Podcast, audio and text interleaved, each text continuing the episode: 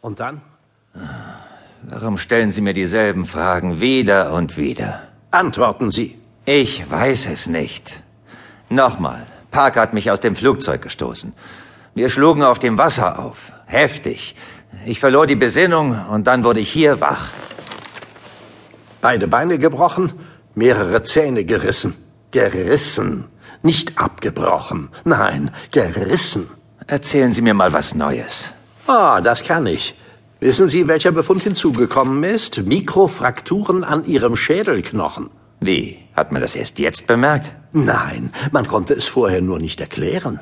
Winzige Risse in ihrem Schädel. Wie um alles in der Welt sind Sie da rangekommen? Vielleicht hat mich ja ein Schiff erfasst. Ach so, Sie sind viele Stunden lang ohne Schwimmweste und ohnmächtig im Wasser getrieben, ohne zu ertrinken. Und dann sind Sie in eine Schiffsschraube geraten, aber zum Glück hat die nur sanft Ihren Schädel touchiert. Hätte ich auch selbst drauf kommen können. Danke, Foster. Sir, seit Wochen muss ich Ihr Theater hier mitmachen und bei allem gebührenden Respekt. So langsam können Sie mich am Arsch lecken.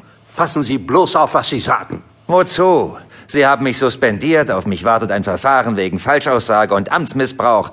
Was bitte könnte meine Situation denn wohl noch schlimmer machen? Gar nichts. Aber besser, wenn Sie endlich reden. Wie wäre es denn, wenn Sie herausfinden, wer das Flugzeug zur Rückkehr aufgefordert hat? Wir arbeiten daran. Seit vier Wochen? Der Vorfall ist für uns kaum relevant. Was? Ein unbekannter Anrufer benutzt militärische Codes, um den Einsatz zu stoppen, und Sie sagen, das sei kaum relevant? Für mich riecht Was das nach... ist mit Ihrem ominösen Hacker? Jetzt fangen Sie nicht wieder damit an. Vielleicht war der es ja. Ach, Und was ich immer noch wissen will, hat Nolan von ihm gewusst oder nicht? ich bin müde. Kann ich jetzt schlafen? Nein. Dann gute Nacht. Sie werden für das alles noch bezahlen. Und Sie werden reden, das garantiere ich Ihnen.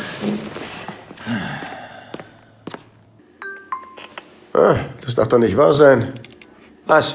Das Tsunami-Warnzentrum hat endlich die Daten geschickt. Und? Moment. Die Boje ist zwei Tage vor Fosters Flug verschwunden. Hier, sieh dir das an.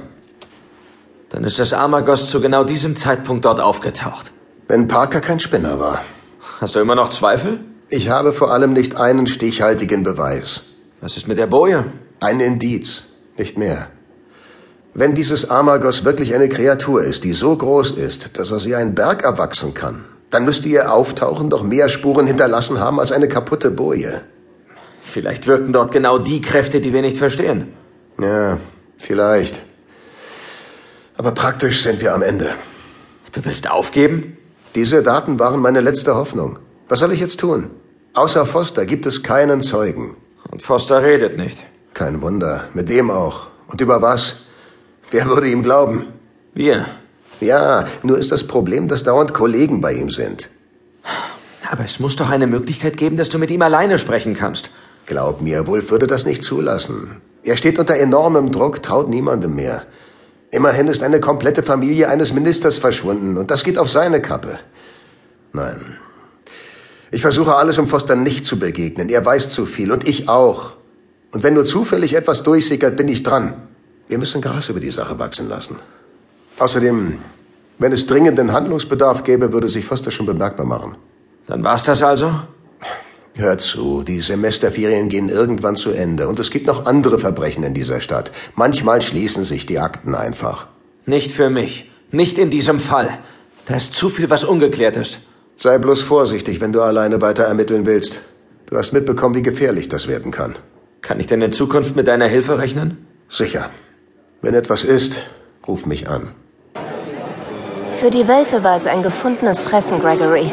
Ein sehr interessantes Bild. Aber einer der Vorteile unserer schnelllebigen Zeit ist, dass ein Eklat rasch vergessen wird.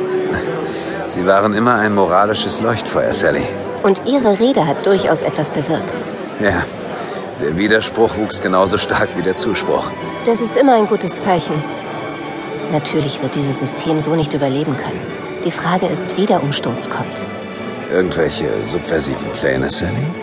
Nein. Dazu bin ich wohl zu eng mit dem System verheiratet. Das sind wir alle. Die Frage ist doch, ob wir in der Lage sein werden, den Umsturz mitzugestalten. Wenn es soweit ist, kommen Sie auf mich zu. Erst dann Was erwarten Sie?